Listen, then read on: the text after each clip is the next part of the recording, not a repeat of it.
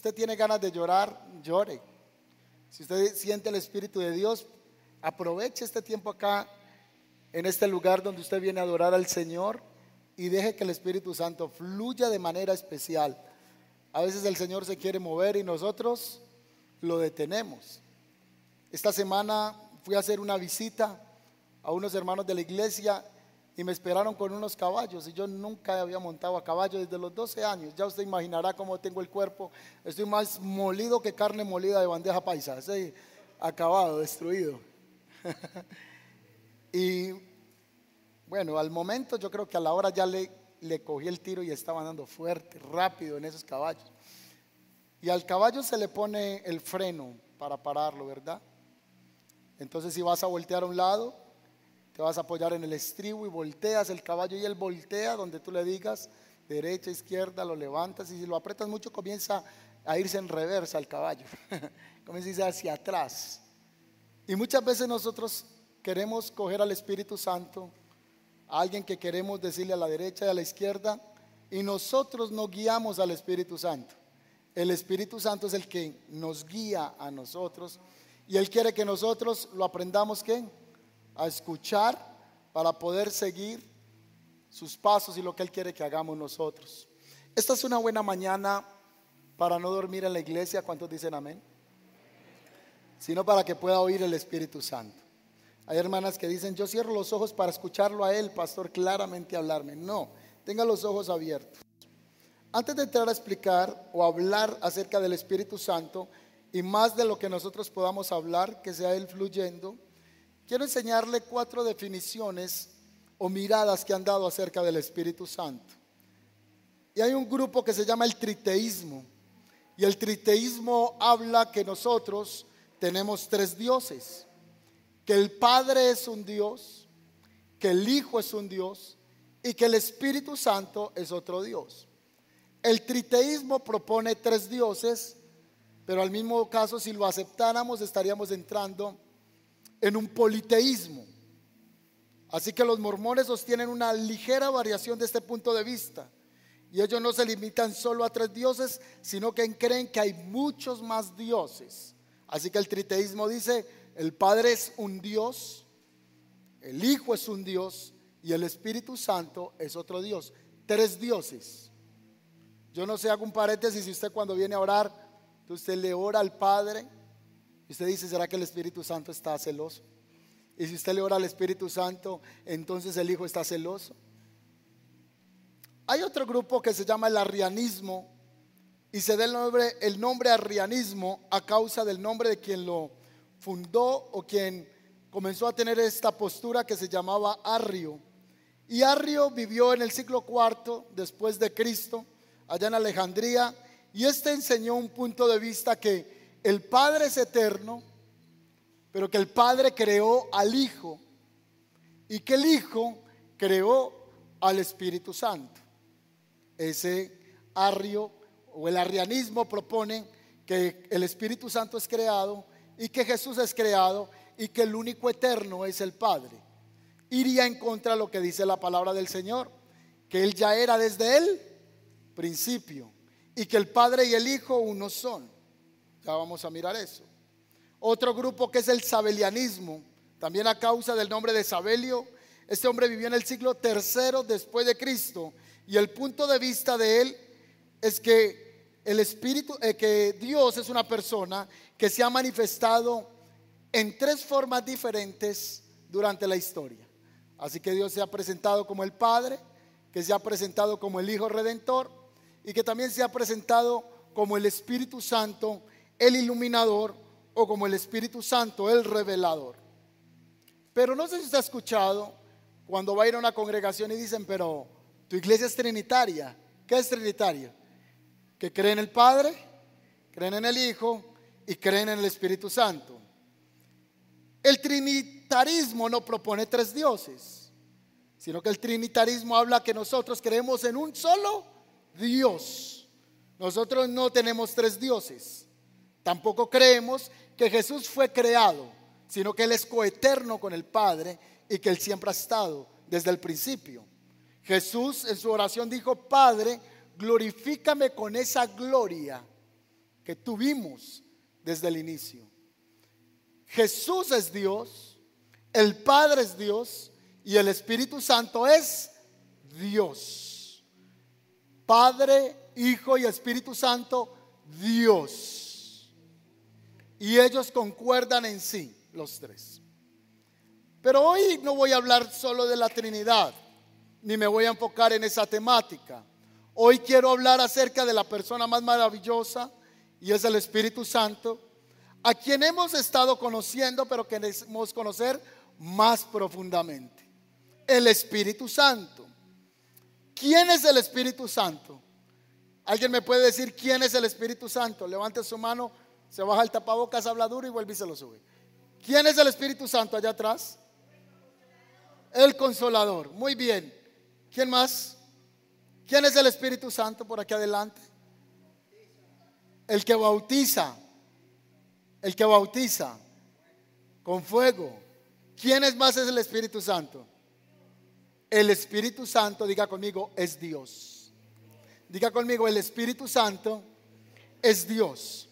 Hago otra pregunta. ¿Se puede tener relación con el Espíritu Santo sí o no? Se puede tener relación con el Espíritu Santo. Quiero hacer una pequeña introducción para luego detenerme y permitir que el Espíritu Santo haga como Él quiere hacer esta mañana.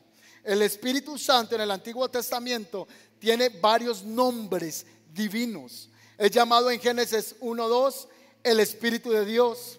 Es llamado el Espíritu de Jehová. Es llamado el Espíritu del Señor. Es llamado el Espíritu del Padre. El Espíritu de Cristo en el Nuevo Testamento. El Espíritu de Jesús es llamado el Espíritu del Hijo, es llamado el Espíritu de Dios en el Antiguo Testamento, el Espíritu de Jehová, o en la creación también es conocido el Espíritu Santo como el Creador. Tiene diferentes nombres, pero realiza obras divinas como es la creación. En el principio creó Dios los cielos y la tierra. ¿Y cómo estaba la tierra? Pero el Espíritu de Dios se movía, dice, sobre las aguas. El Espíritu Santo, aparte de que tiene varios nombres en el Antiguo Testamento, como el Espíritu de Jehová, el Espíritu del Señor, hizo obras divinas y una de ellas es la creación. El Espíritu Santo como creador. Pero también el Espíritu Santo ha hecho la obra hasta el día de hoy y la está haciendo. Y es la obra de la regeneración. ¿Qué es la regeneración? Es el proceso espiritual sobrenatural que no puede hacer un pastor. Ningún pastor, mentor, líder, o puede decir es que como yo predico tan lindo, la gente ahí mismo se convierte. O hay gente que dice es que yo predico y la gente empieza a llorar de una vez y se dan gloria a sí mismo. El único que hace que la gente sea convencida de pecado, justicia y juicio es el Espíritu Santo y hace una obra de transformación en el ser humano y la Biblia lo llama la regeneración. El Espíritu de Dios realizó obras divinas al resucitar a Cristo entre los muertos. Dice que fue el Espíritu de Dios que levantó a Cristo entre los muertos. Así que el Espíritu Santo tiene nombres divinos, el Espíritu Santo tiene obras divinas o obras sobrenaturales porque es sobrenatural y el Espíritu Santo en la Biblia para muchos es de conocimiento, para otros apenas lo están escuchando. Se simboliza de diferentes maneras. Por ejemplo, la Biblia simboliza al Espíritu Santo con el viento, pero el Espíritu Santo no es un viento. La Biblia dice que cuando nosotros tenemos a Cristo en el corazón, en nuestro interior correrán ríos de agua de vida. El Espíritu Santo es representado con ríos de agua. En Mateo 3:11, en Hechos 2:3 y en Apocalipsis 4:5, el Espíritu Santo es representado con fuego, pero el Espíritu Santo no es fuego. En Mateo 10, 16 y en Mateo 3, 16 se nos habla del bautismo de Jesús y dice que cuando Jesús descendió de las aguas, se escuchó una voz desde el cielo que decía, este es mi Hijo amado en quien me complazco o en quien tengo complacencia salió el Hijo y vino el Espíritu Santo en forma corporal como paloma. Como, pero Él no es una paloma, en forma corporal como paloma. En 2 de Corintios 11:22 el Espíritu Santo es simbolizado con sello o con arras. Dice que nosotros hemos sido sellados por el Espíritu de Dios. Y en Apocalipsis 5:6 el Espíritu de Dios es representado con ojos, pero el Espíritu Santo no solo son ojos, el Espíritu Santo no es fuego, el Espíritu Santo no es viento, el Espíritu Santo es una persona. El Espíritu Santo es una persona. Y en el Antiguo Testamento el Espíritu de Dios se movía sobre las aguas.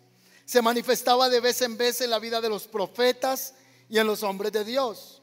Por ejemplo, en jueces 13:24 dice que el Espíritu del Señor comenzó a manifestarse en la vida de Sansón y que en una ocasión el Espíritu de Dios vino con poder sobre él, que fue tan fuerte que Sansón pudo tomar un león y abrirlo por la quijada. Entonces eso me está hablando que el poder del Espíritu Santo es muy grande. El Espíritu de Dios vino sobre un hombre llamado Otoniel. Otoniel es uno de los jueces de Israel y dice que el Espíritu de Dios vino sobre Otoniel y que Otoniel comenzó a tener gran victoria frente a sus enemigos cuando estaba en contra del rey de Aram, porque el Espíritu de Dios vino sobre él. Y eso está en jueces capítulo 3, versículo 10. En primera de Samuel, el capítulo 10, versículo 6, dice que el Espíritu Santo iba a venir sobre la vida de un hombre llamado Saúl. Así que el hombre de Dios llamado Samuel le dio una profecía a Saúl y le dijo, he aquí que descenderás por un vallado y te vas a encontrar con una compañía de profetas y ellos van a venir cantando, adorando y hablando en otras lenguas. Vendrán llenos del Espíritu Santo. Y cuando eso ocurra, el Espíritu de Dios vendrá sobre ti y serás mudado en un nuevo ser. Vas a profetizar, vas a danzar y de ahí en adelante haz todo lo que sea tu mano porque el Espíritu de Dios estará sobre ti. Si usted toma una foto de hace 20 años atrás y toma una hora, la diferencia es grande. Pero es más grande cuando usted dice, en serio, yo me vestía así. en serio, míreme la cara como tenía yo la cara antes de conocer a Cristo. Si usted toma una foto de hace dos años atrás y los que están en el Señor, usted dice, mi vida ha sido transformada, ha sido cambiada. ¿Cuántos están de acuerdo con eso? Y el único que pudo hacer eso no fue ni un pastor, no fue un líder, no fue un mentor, fue el Espíritu Santo. El Espíritu Santo vino y comenzó a transformar nuestra vida. Las adicciones del cigarro, las adicciones que teníamos con el tabaco o cantidad de vicios que teníamos eran imposibles dejar. Y cuando usted mira hacia atrás dice, pero ¿cómo es posible que yo dejé esto? El que lo hizo fue el Espíritu Santo cuando vino sobre nuestras vidas. Así que el Espíritu Santo vino sobre Saúl y él fue transformado en ser un hombre temeroso y escondido entre la multitud a ser un hombre aguerrido. Pero el Espíritu Santo comenzó a hablarse como promesa sobre la iglesia del tiempo venidero, sobre la manifestación de todos aquellos que creen en el eterno y que aceptan a Jesús como el Hijo de Dios. Y ese se llama el Espíritu de la promesa. En Joel capítulo 2, versículo 28 dice, y sucederá que después de esto derramaré mi espíritu sobre toda carne, y vuestros hijos y vuestras hijas profetizarán, vuestros ancianos soñarán sueños, y vuestros jóvenes verán visiones. Joel profetizó eso 800 años antes del Mesías. Y esa profecía es para la hora. Y el Espíritu Santo no fue para el ayer. Estamos en el aquí y en el ahora del Espíritu Santo. Estamos en el aquí y en el ahora de ver mayormente el derramar del Espíritu de Dios. Yo de usted decía amén. Estamos en el aquí y en el ahora donde el Espíritu de Dios se quiere mover. Aún en medio de un mundo en pánico, en miedo y en temor, pues usted todavía, si está vivo, es porque Dios todavía tiene un propósito con usted muy grande. Y que todavía no es el tiempo de usted partir. Hay gente que dice, mira, le dio COVID y se murió. Y si estaba bien en el Señor, yo digo, el Señor se lo quiso llevar ya. Usted no se muere porque el COVID se lo lleva, usted se muere. El día que estaba escrito en el reino de los cielos, que hasta ese día usted iba a estar en esta tierra. Usted y yo nos vamos el día que terminemos de cumplir el propósito en esta tierra. Yo no le estoy diciendo que no se cuide, no me malinterprete, pero también le estoy diciendo que usted no va a ser adelantado hasta que Dios no permita que usted se vaya de acá. Porque el dador de la vida es el Señor. Y Él es el que determina qué ser viviente vive y qué ser viviente muere. Y por encima de Dios no hay un poder más grande que te pueda arrebatar el aliento de la vida. Y el ángel de la muerte le obedece al rey de la vida que se llama Jesucristo. Así que en un medio de un mundo aterrorizado y lleno de pánico, pues sucederá que en el último tiempo derramaré de mi espíritu sobre toda carne, dice Jehová de los ejércitos. Gracias por el que dijo, ¿quién dijo amén que gritó atrás? ¿Quién? Ahí sí dijeron todo. ¿Quién? Párese, quiero ver a esa persona. Venga, se ganó este libro, vea, por el amén. Venga, venga, que corra, vea. Llévese este libro, déle un aplauso. Ah, pero Lucero, la profeta, Lucerito. Eh, Lucero, venga por acá, venga aquí adelante. Lucero, usted siempre me apoya cuando yo predico, yo la quiero tanto. Ella dice, amén, gloria a Dios, me hace barra. Ya, hermana, qué bendición. si ya lo tiene, se lo regala a alguien que pueda ser de bendición. Así que dice que derramaría del Espíritu Santo sobre toda carne. Amén. ¿Quién dijo amén? Tome el iPad. Lucas capítulo 1, versículo 35 dice, y el Espíritu Santo vendrá sobre ti. 800 años después se le presentó un ángel a la Virgen María y le dijo, el Espíritu Santo vendrá sobre ti y en tu vientre vendrá un ser maravilloso. Su nombre será Jesús. Así que en ese momento le dice, no vas a tener relaciones sexuales con ningún hombre, porque tu hijo no va a ser por voluntad de carne, no va a ser por voluntad humana, es que el Espíritu espíritu de la promesa, el espíritu que se manifestaba desde los años antiguos, va a venir con poder sobre ti. Y la Virgen dice, ¿cómo será eso? El ángel le dijo, lo que más puedo darte en indicación es que Él vendrá y te abrazará. Y cuando Él venga sobre ti, vas a quedar milagrosamente en embarazo. Jesús comenzó a crecer en sabiduría, en gracia y en estatura. Crecía el niño, crecía el niño. Y él comenzó a hablarle a sus discípulos del poder del Espíritu de Dios. En Hechos capítulo 1, versículo 4 al 5, Jesús reúne a sus discípulos y les dice, no se vayan, no se vayan hasta que venga sobre ustedes. Me encanta esta versión como dice, el regalo del Padre. Mi esposa habló ahorita de que a cuánto les gustan los regalos y que a ella le dieron un regalo, ¿verdad? Que si recuerdan un regalo del papá. Yo recuerdo que pequeño pedí una bicicleta y me trajeron una mariposa con pimpones, pero ahí llegó, llegó el regalo. Pero el Espíritu dice la palabra que es el regalo a la iglesia. Dice, no se vayan de Jerusalén hasta que el Padre les envíe lo que les prometió. A la verdad, Juan bautizó con agua, pero en unos cuantos días, en unos pocos días, ustedes serán bautizados con el Espíritu Santo y fuego. El creyente viene al Señor, dispone su corazón, se arrepiente y cuando Él se arrepiente desciende a las aguas como una muestra pública de su fe. Muchos me están preguntando por el bautismo. No sé qué vamos a hacer, tengo que conseguir un río. Nos va a tocar ir a Israel, al Jordán, a bautizarlos, pero algo vamos a hacer. Así que Jesús se bautizó y el creyente se bautiza. Pero después el bautizo lo hace cualquier discípulo de Cristo. En el nombre del Padre, del Hijo, yo te bautizo como discípulo de Cristo. Y sale de las aguas, representando la muerte al mundo. Pero hay un bautismo que solo puede venir de arriba y ese se llama el bautismo del Espíritu Santo. ¿Cuántos quieren el bautismo del Espíritu Santo? ¿Cuántos quieren ese regalo?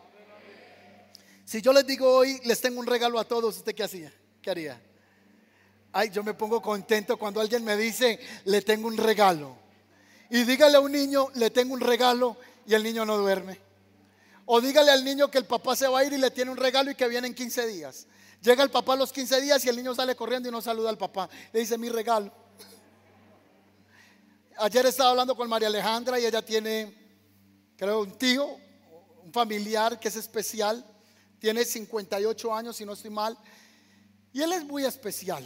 Eh, él nació con unas condiciones porque desde pequeño le dio una fiebre y quedó enfermito y cuidan de él. Y hace poco ya estuvo en la casa y tenía un reloj y él le miraba el reloj y le miraba el reloj y le miraba el reloj. Hasta que después le dijo, María, tú sabes que yo voy a cumplir años y quiero un reloj como el que tienes ahí en la mano. Así que María Alejandra esta semana le mandó un regalo y él comenzó a destapar el regalo. Y cuando abrió el regalo no encontró el reloj. Y la llamó y le dijo, ¿dónde está mi reloj? Necesito mi reloj. Así que ella le dijo, no, esta semana que yo baje, le llevo, o pronto que voy a bajar, le llevo su regalo. Él estaba tan emocionado por ese regalo. Ahora yo le estoy diciendo que el regalo para la iglesia, para nosotros, se llama Espíritu Santo. Y él dice, no se muevan hasta tener el regalo del Espíritu Santo. Denle un aplauso al Señor.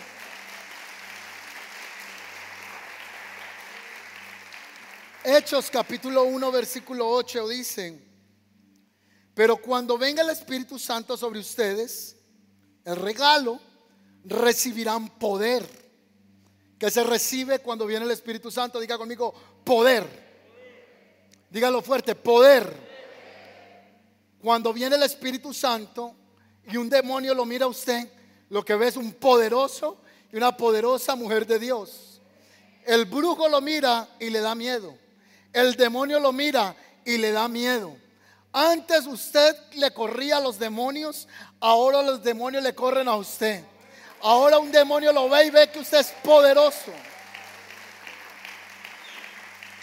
Cuando venga el Espíritu Santo sobre ustedes recibirán poder y serán mis testigos en Jerusalén, en Judea y en Samaria, hasta los confines de la tierra. Recibirán poder. ¿Qué hace que un cristiano sea poderoso? que hace que un cristiano sane los enfermos, que hace que un cristiano pueda reprender los demonios y no le pase como a los hijos de Exeba, que se fueron a echar fuera a un hombre que estaba endemoniado y los el endemoniado habló o la entidad espiritual habló y les dijo, ¿quiénes son ustedes? Porque yo les decía, fuera en nombre del que predica Pablo, fuera en nombre del que predica Apolos. Y el endemoniado se quedó mirándole y le dijo, a Pablo conozco, a Apolos conozco, pero ustedes, ¿quiénes son? Ustedes, ¿quiénes son? No tienen el poder. Lo que trae la diferencia entre un cristiano y otro cristiano se llama Espíritu Santo de Dios. Yo no soy cristiano porque me pongo una camisa que, o una gorra que diga Jesús vive en mí. Yo no soy cristiano porque me pongo una camisa y dice Jesús te ama. Yo no soy cristiano porque me pongo una gorra con una cruz. Yo no soy cristiano porque en mi carro atrás le pongo y dice Jesús te ama. Camina con despacio, ¿verdad? Yo soy cristiano porque he recibido a Cristo en mi corazón y porque he recibido la promesa del Espíritu Santo y ahora el Espíritu Santo vive y mora en mí y el poder de Cristo está fluyendo a través de nosotros. ¿Qué ha hecho que usted como cristiano haya pasado por pruebas? Levante la mano si alguien aquí ha pasado por pruebas. Levante otra mano si usted ha pasado por pruebas, por aguas y por tempestades. Ahora levante los pies si usted ha pasado por pruebas, tempestades y dificultades insoportables. Yo creo que todos. Pero lo que ha hecho que usted esté hasta aquí hoy, que usted esté sentado en esa silla, que usted esté creyendo en el Señor, es que en usted habita el poder más grande del universo y se llama Espíritu Santo. Has pasado por el valle, has pasado por la enfermedad, has pasado por la debilidad, has pasado por el temor, pero el Señor ha dicho, aunque pases por el valle de la sombra de la muerte, yo siempre, siempre he estado contigo. Has llorado en las noches, has pensado quitarte la vida, pero el Espíritu Santo ha sido el que te ha sostenido, ha sido el Espíritu de Dios que te ha inyectado tantas fuerzas que usted puede mirar hacia atrás y decir, si no fuera por el Espíritu Santo, yo ya hubiera decaído. ¿Está de acuerdo? Si no fuera por el Espíritu Santo, yo estaría ya en otro lugar. Pero ha sido el Espíritu Santo el que te ha dado fuerzas, el que te ha sostenido, ha sido defraudado, ha sido engañado, ha sido criticado, ha sido murmurado, has pasado por cuánta cosa que yo ni me imagino, pero ha sido el Espíritu Santo el que ha sido tu soporte, el que ha sido tu muleta, el que te ha sostenido. Y podemos decir, hasta aquí nos ha traído el Señor. Y cuando pasas por dificultad, tú dices, estoy pasando una dificultad tan grande. Y luego le agregas a esa frase, pero yo sé que Él no me va a dejar. ¿Y cómo está? Estoy pasando una prueba tan fuerte, pero sabe, aún en esta prueba yo sé que el Señor está obrando. Aún en esta dificultad yo veo la mano del Señor. Así que el Espíritu Santo fue el poder prometido para la iglesia. San Agustín dice que antes de convertirse en sacerdote, él veía cuanta mujer quería y tenía pacto con Satanás. Así que él veía a esa chica y le hacía un riego y le decía a Satanás, entrégame a esa mujer, quiero esa mujer para mí. Y, y obtenía la mujer que quería. Y un día se enamoró de una chica y fue a su ritual con Satanás y le dijo, quiero esta chica. Y Satanás le dijo, pídeme la que quieras, pero esa no. Y él le dijo, es que no quiero otra, quiero esa. Me has dado las mujeres que te he pedido, dame esa. Y él le dijo, no, hay miles de mujeres en esta tierra, pídeme otra mujer, pero esa no. Así que en la lucha de él con Satanás le dijo, ¿por qué no me puedes entregar a esa mujer? Y Satanás le dijo, porque esa mujer es una mujer cristiana y a ella yo no la puedo tocar. Cuando una persona está lleno del Espíritu Santo, los demonios tienen prohibido hasta un lugar de donde acercarse. ¿Ha escuchado usted que se dictamina desde los jueces cuando hay un niño que está en custodia y se dice que el padre no se puede acercar ni a 90 metros porque si no tendría que ir a compadecer ante los tribunales? Hay demonios que no pueden acercarse a tu vida. Puedes pasar dificultades pero está rodeado, lleno del poder sobrenatural de Dios. Por eso cuando reprendemos demonios, he escuchado en una liberación que dicen, maldito, déjame en paz, o me está quemando, porque tú eres lleno del Espíritu Santo. Y sobre ti, sobre mí, mora el poder más grande sobre esta tierra y se llama el Espíritu Santo. No se vayan hasta que reciban el regalo de la promesa. Porque cuando ese regalito les llegue, entonces ustedes tendrán poder. Poder. Te está atormentando un brujo, te está atormentando ruidos en la noche. Sientes que algo te está robando la paz, hay intranquilidad, la depresión te está abrazando. Con lo que está pasando a nivel global, el diablo te está diciendo te voy a destruir. El diablo te está diciendo, te voy a acabar la empresa, te voy a destruir el matrimonio. El hijo que está luchando en las drogas, el diablo le está diciendo, ese es mío. ¿Qué te puede estar diciendo Satanás? Pues te tienes que levantar y tú tienes que decirles, sabías que hay un poder y un nombre que es sobre todo nombre y que todo poder y toda potencia se tiene que someter a ese nombre y confesar que Jesucristo es el Señor y Él me ha entregado el espíritu de poder y ese espíritu mora, diga conmigo, en mí. Y donde mora el Espíritu de poder, Él está morando en mi corazón. Pastor, yo sé eso, yo ya sé que Él mora en mí. Pues con mayor alegría debiera de escuchar esto una vez más. Pastor, es que yo ya sé eso, que el Espíritu Santo vino en hechos, pero es que vino en hechos y va a venir en esta mañana a derramarse con poder sobre muchos. ¿Cuántos dicen amén a eso? Juan 14, 16 van a recibir el poder y yo le voy a pedir al Padre que les dé otro, consolador, dice Jesús, otro, otro de mi misma esencia, para que los acompañe siempre. ¿Para que los acompañe cuando? De vez en cuando. Sí, Y siempre significa. Y aunque venga el COVID. Y aunque venga la enfermedad. Y cuando tengo miedo en la noche. Y cuando mi fe se decae. Siempre Él está conmigo. Siempre Él está contigo. Para que te acompañe.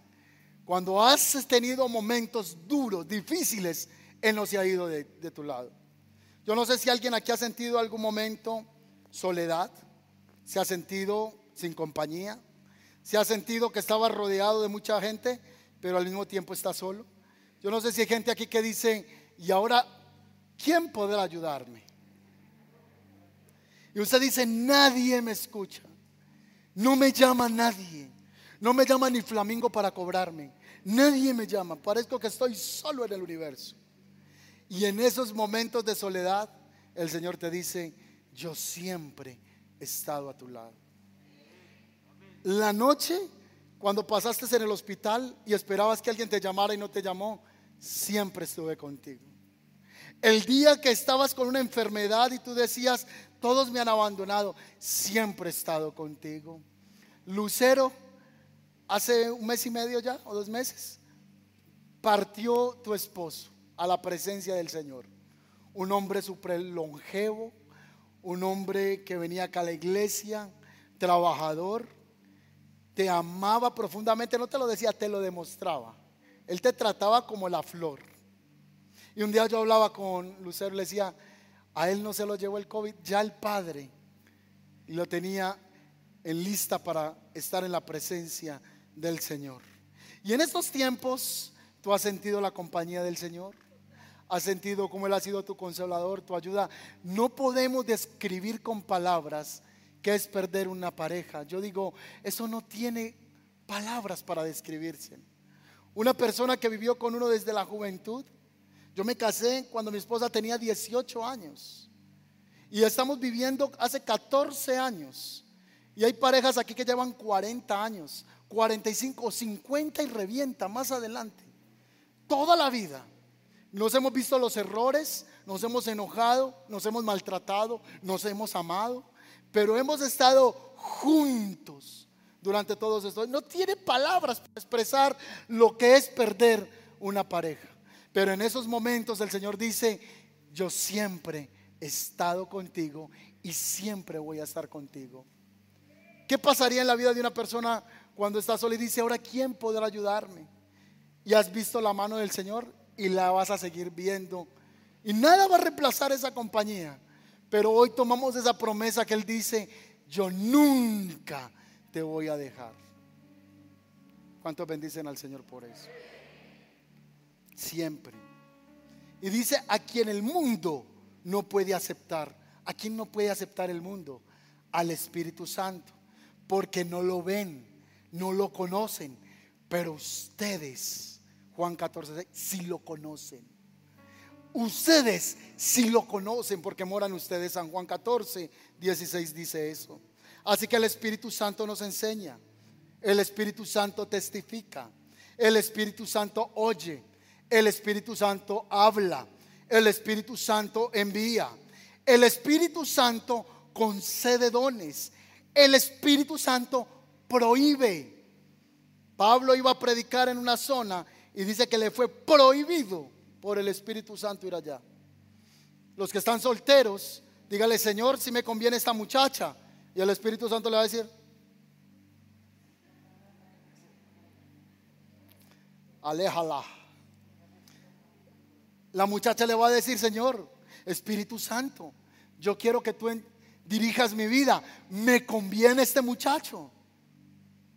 Y el Espíritu Santo le va a decir, o quizá el Espíritu Santo le va a decir, clic, ese es, esa es. Porque el Espíritu Santo habla, prohíbe e instruye. ¿Cuántos queremos ser instruidos por el Espíritu Santo?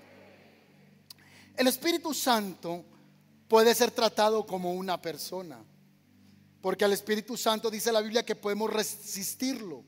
Que al Espíritu Santo podemos entristecerlo, según Efesios 4:30 que podemos hacerlo enojar, Isaías 63, 10, que podemos ultrajarlo, que podemos ofenderlo, En Mateo 12:31 se habla de la blasfemia en contra del Espíritu Santo. Pero en Ezequiel 37:9 dice que al Espíritu Santo se le puede invocar. Y mientras estoy hablando esta palabra, estamos invocando al Espíritu Santo para que Él se derrame en este día con poder. Si el Espíritu Santo es una persona, entonces ¿por qué no le hablamos? Si el Espíritu Santo es una persona, entonces ¿por qué no conversamos con Él? Usted puede estar bañándose. Usted dice, mientras me baño, se tapa el caño porque me baño una vez al año. Ay, Espíritu Santo, ahorita tengo que hacer esto y Él está ahí. Y cuando usted está ahí preparando los huevos y le dice, Espíritu Santo, mira que al mediodía tengo que hacer esta vuelta y esta vuelta, dame la luz, ¿cómo debo de hacerlo? Y usted va manejando el carro, aparte de que usted va lleno de ángeles en ese carro. Tiene que poner el aire acondicionado por tanto sobrecupo de ángeles. Están ahí, están. Dice, me has rodeado por delante, por detrás, por los lados, dice el samista, y sobre mí has puesto tu mano. Usted va rodeado de ángeles, pero aparte de eso, lleva al Espíritu Santo. Y usted puede conversar con el Espíritu Santo durante todo el día. Entonces hay gente que le dice, tú tienes un amigo imaginario. Y usted le dice, no, yo no estoy loco ni tengo un, un amigo imaginario. Es que el Espíritu Santo es real. Él existe. Él es una persona. Él no es una paloma que se aparece a medianoche así. No, Él es una persona y viene y te abraza. El Espíritu Santo viene y quiere ser tu compañero. Jesús dijo, Él será el ayudador. Y en el original es, Él será su paracletos. Y la palabra paracletos es, Él será su soporte, en que usted puede apoyarse usted puede hablarle al Espíritu Santo. Así que Jesús dijo, no se muevan, estén quietos hasta que venga el poder. ¿Sabe cuál es el problema de tanta ansiedad? Y no estoy diciendo que como seres humanos no pasemos dificultades, yo las he pasado, pero la ausencia del Espíritu Santo nos hace vivir en depresiones. La ausencia del Espíritu Santo nos hace vivir vidas alejadas de la presencia y del poder de Dios. Pero él dijo, pero cuando venga sobre ustedes, ustedes van a tener una mayor fuerza. Hechos capítulo 1, no, eso es Hechos capítulo 2, versículo 1 dice, y el día de Pentecostés, de Penta, los 50 días después de la resurrección, el día de Pentecostés estaban todos reunidos en un lugar como estamos acá. Y todos estaban esperando qué?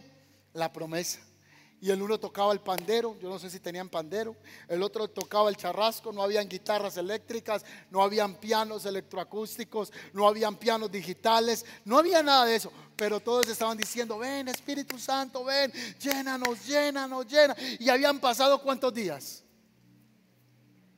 en el aposento alto. Y más de uno ya estaba desertando y decía, no, tengo que irme, el Espíritu Santo no va a venir. Pero dice que el día que Él escogió venir, estaban todos los creyentes juntos, como estamos usted y yo en este momento. ¿Sabe que hay un poder sobrenatural cuando la iglesia se junta? Yo soy el cuerpo de Cristo y el Espíritu Santo mora en mí. Y yo voy y oro en la casa y Él me habla. Pero hay un poder cuando el cuerpo se junta. La Biblia dice que somos el cuerpo de Cristo. Entonces yo no sé si usted es el talón, el dedo más pequeño, el dedo gordito, una oreja, una mano, pero el cuerpo funciona cuando se qué, se junta. Usted dice, pastor, vine hoy, pero dejé los pies en la casa porque siempre con ellos. Pastor, vine hoy, pero dejé una mano. No, el Espíritu Santo dice que vino cuando el cuerpo estaba reunido, cuando la iglesia se juntó. Y dice, y de repente se oyó un ruido desde el cielo parecido al estruendo de un viento fuerte e impetuoso. Yo no puedo imaginarme eso. ¿Cómo sería eso?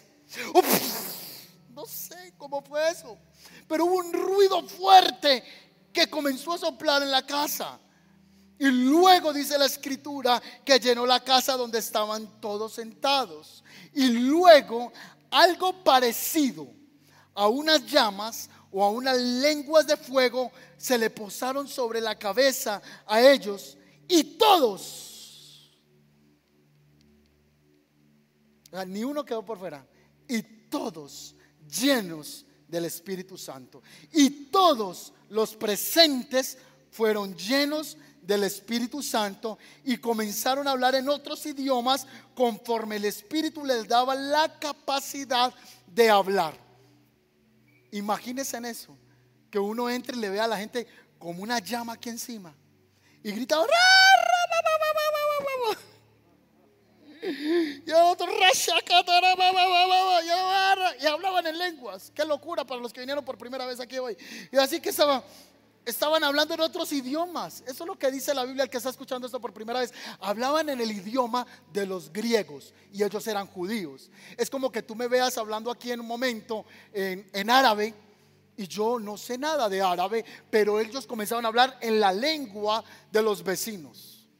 Otras lenguas angelicales estaban ahí expresando. Y se vino toda la multitud de Jerusalén. ¿Y qué le pasa a esta gente? Entonces uno se acercaron y dijeron, ah, déjelos. Están borrachos. Están borrachos. Ahorita más de uno va a aparecer aquí como borracho. Amén. Porque el Espíritu Santo va a venir. Esos están borrachos. ¿Recuerda usted cuando no conocía del Señor y usted pasaba por el frente de una iglesia y escuchaba a la gente aplaudir y se paraba a la gente afuera a gritarle a uno aleluyas? ¿No sé si les tocó? A mí me tocó de estar en servicios y nos agarraban el techo a piedra. Eso parecía granizo. A mí me tocó así. No sé a cuántos de los que está acá. Yo creo que a Lucero también le tocó esa temporada donde cogían las iglesias a piedra. Recuerda que cogían los techos cuando empezábamos a cantar. A mi papá predicando le, vaciaron más de un baldado de agua encima. Le tiraron pie, hasta huevo le tiraron. Por predicar el evangelio. Porque la gente ignoraba el poder del Espíritu Santo, ignoraba las escrituras y nos veían como locos. Es más, hay gente que todavía dice que tú eres loca. Hay gente que dice, no es que ella es como rarita, él es como rarito porque a veces está así y dice, tengo que pedirle permiso al Espíritu Santo. E, ella es como rara porque a veces dice, hasta que yo no ore, no hago ese negocio. Hasta que yo no ore, no tomo ese paso porque tengo que hablar con el Espíritu Santo. Ellos estaban borrachos del Espíritu ese día. Otros estaban en el suelo, otros se reían, otros lloraban, pero lo que sí sabemos era que el Espíritu Santo estaba en ese lugar.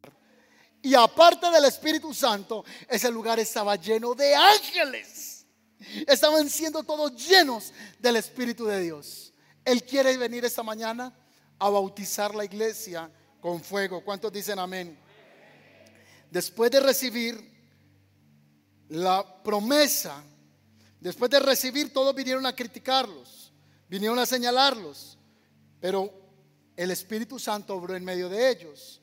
Así que el Espíritu de Dios comenzó a manifestarse de una manera tan poderosa que la iglesia fue transformada. Los ciegos veían, los cojos veían. La iglesia entró en un poder sobrenatural. Usted puede orar cuando sepa que hay un brujo en la cuadra y diga, e-, ese brujo no puede más que yo. Porque no es por mi poder, es por lo que vive en mí. O se arrepiente o tendrá que enfrentarse al poder de Dios.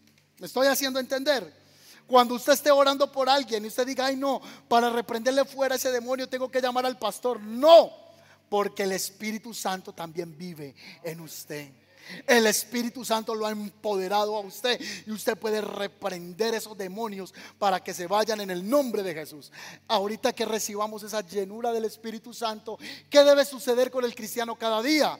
Es lo que dice Efesios 5:18. Dice, no se emborrachen con vino, en cambio, sean llenos del Espíritu Santo y de conocer el amor de Cristo que excede a todo conocimiento para que seáis llenos de la plenitud de Dios. La palabra plenitud en el original es la palabra pleroma.